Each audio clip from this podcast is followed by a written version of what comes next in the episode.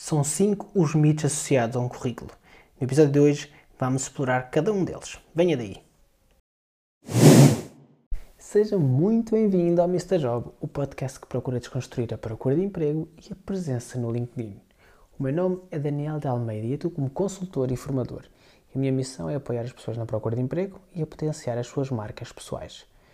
No episódio de hoje vamos falar de currículo, mais propriamente dos 5 mitos de um currículo. E o primeiro mito é um clássico, e este lê-se diariamente. Um currículo só deve ter uma página. Este mito cresceu e sempre que alguém prepara o seu currículo tem enraizado no seu subconsciente que só pode ter uma página. E tipicamente lê-se por essa internet fora que currículos com mais de uma página são colocados de lado, o recrutador nem quer saber e nem os lê. Este mito ganhou força devido à procura, lá está, por currículos criativos e depois, eh, estes templates criativos tiveram uma enorme influência americana. Mas no mercado americano, eles têm dois tipos de modelos, digamos assim, para os seus currículos. Tem o currículo vitae, que é um documento muito detalhado, que pode ter várias páginas e que é mais utilizado nas áreas científicas e académicas. Mas depois, eles têm os chamados resume, que são documentos eh, mais concisos, de apenas uma página, e que são baseados em competências e mais utilizados em empregos práticos, Contudo, no nosso mercado não existe esta tendência tão vincada de distinção. E ao utilizarmos modelos como os resume, o resultado são imensos currículos uh, que se tornaram completamente inúteis. Porquê? Porque estão simplesmente desprovidos de conteúdo e informações relevantes.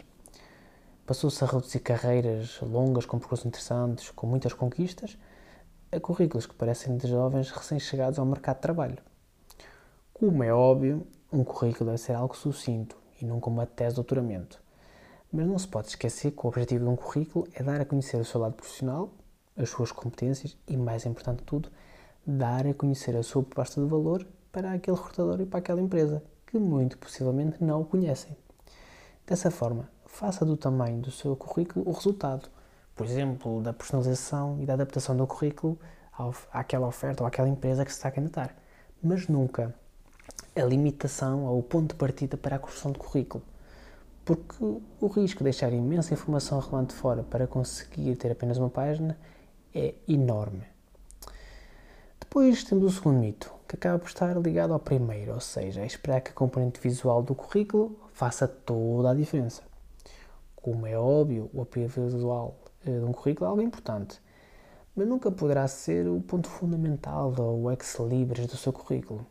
Como disse lá atrás, no mito 1, toda esta procura por um currículo criativo que seja extremamente apelativo na componente visual eh, e completamente impossível de resistir, faz com que as pessoas se limitem uh, à componente visual quando atualizam ou quando criam o seu currículo.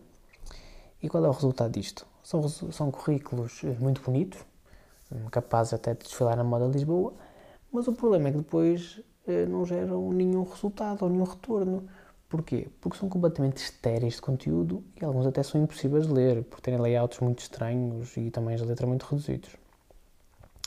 E tudo isto acontece para cumprir, por um lado, o mito 1, de ter um currículo de apenas uma página, e por outro lado, o mito 2, de ter um currículo visualmente deslumbrante. Por isso, sempre que estiver a trabalhar o layout do seu currículo, deve procurar cumprir duas premissas. Primeiro, e esta é muito, muito importante, alinhar a sua personalidade com o layout. Não adianta nada ter um currículo muito criativo se no primeiro contacto com o recrutador este perceber que você é tudo menos criativo. Ou seja, isto que seria um ponto de vantagem, um ponto interessante para o, para o recrutador analisar, depois ele percebe que é claramente uma mentira, que você é tudo menos criativo, por exemplo. A segunda premissa é procurar não sair prejudicado pelo primeiro impacto. Ou seja, qual é o principal objetivo da componente visual de um currículo? É não sair prejudicado e levar o recrutador a ler o resto do currículo. Por isso, não tente ser o Picasso e simplifique. E assim chegamos ao terceiro mito. E este é possivelmente um dos erros mais cometidos por quem procura emprego, que é utilizar o mesmo currículo para diferentes oportunidades de emprego. Este mito uh, costuma estar ligado a frase do género hoje já enviei 15 currículos, ou pior, Hoje enviei mais de 100 currículos. Vamos fazer aqui um exercício simples. Quero que pense se fala exatamente da mesma forma, ou seja, com o mesmo tom, com o mesmo trato e até com os mesmos cuidados com as seguintes três pessoas: um bebê de seis meses, o seu médico de família e com os seus amigos de infância. Vou dar-lhe alguns segundos para visualizar estas três pessoas e pensar um pouco.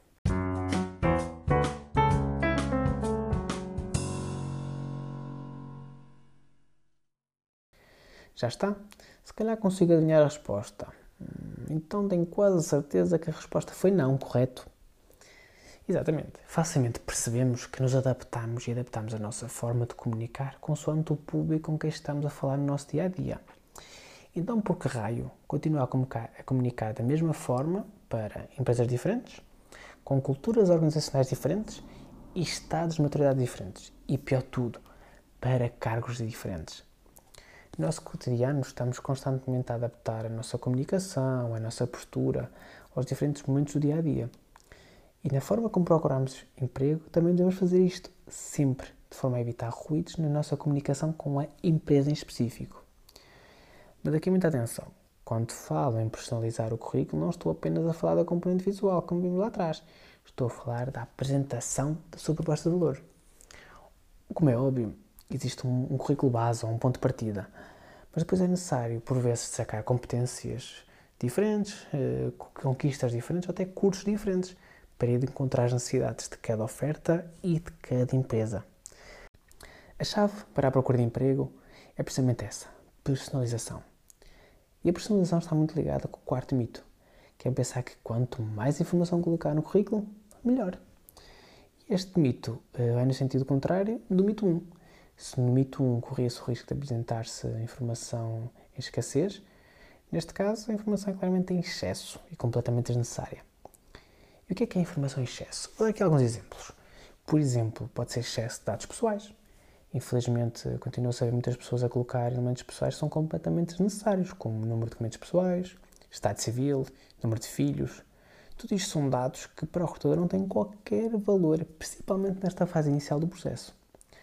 Outro exemplo, por exemplo, na parte da formação, é colocar todas as disciplinas dos cursos que se frequentou. Isto é claramente informação em excesso e não tem qualquer utilidade para o recrutador.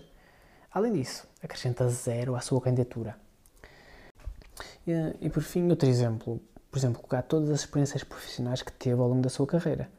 Pode parecer tentador demonstrar ao recrutador que tem um percurso vasto, rico e é repleto de sucessos, mas a verdade é que dificilmente todo o seu percurso profissional será relevante para o recrutador, e muito menos quando a grande maioria das experiências não tem qualquer ligação com as funções para as quais se está a candidatar.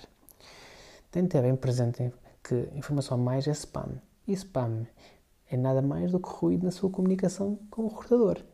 E quanto mais ruído a sua candidatura tiver, menor serão as suas chances de ter sucesso naquele processo.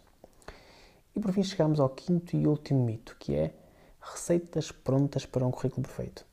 Existe uma frase que gosto de utilizar no final dos meus workshops de currículo, que é um currículo bem feito não garante o um emprego, mas um currículo mal feito pode garantir que o perde. Nesta frase é possível verificar que existe apenas uma certeza quando falamos de currículo: o seu insucesso se não for bem construído. Ou seja, se o currículo tiver incongruências, erros, eh, se não estiver alinhado com a oferta ou com a empresa, é mais provável de não gerar qualquer resultado positivo perante o recrutador. Mas, por outro lado, não existem modelos pré-definidos que garantam o sucesso e muito menos eh, receitas prontas a seguir, tipo bolo, para tornar o seu currículo ideal. Se existe algo que tenho aprendido ao longo do tempo é que a melhor resposta quando falamos de currículo é depende. Por exemplo, perguntas muito frequentes, como qual o melhor modelo de currículo que devo utilizar? Qual a melhor forma de explorar as minhas experiências? Ou como destacar as minhas competências no currículo? Para todas estas questões a resposta é depende. Mas depende de quê? Depende da personalidade da pessoa que está a construir o currículo, depende do percurso profissional da pessoa que está a construir o currículo, depende dos resultados alcançados ao longo do seu percurso profissional, depende também da empresa para a qual a empresa se está a candidatar, uh, depende da vaga para a qual a pessoa se está a candidatar. O único currículo perfeito, e esta frase é bom que retenham, é aquele que consegue potenciar a proposta de valor da pessoa para um contexto específico de uma determinada empresa ou oferta num determinado período de tempo. Tudo o resto depende. E é com esta frase inspiradora que chegamos ao final do nosso segundo episódio. Espero que tenham gostado e que quebrar estes mitos seja uma ajuda para a sua procura de emprego. Se quiser deixar sugestões de temas ou até dúvidas para eu explorar nos próximos episódios, envie e-mail para hello.danieldealmeida.com ou procure nas redes sociais por Daniel de Almeida. Será um prazer receber a sua mensagem e esclarecer a sua dúvida. Muito obrigado por ter estado desse lado, um forte abraço e vemo-nos no próximo episódio.